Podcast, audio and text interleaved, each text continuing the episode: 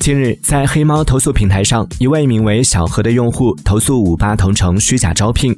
该用户称，自己通过该平台签约了一家没有营业执照的公司，一年多以来收入只有三千元，还被老板借走数万元未还。签约小何的老板称，小何违约还倒欠他三十五万余元。此外，老板承认此前公司在五八同城上招聘小何时还没有营业执照。对此，五八同城客服称，在平台上招聘的公司司。营业执照等综合资质均通过审核，目前上述公司相关招聘信息已被下架。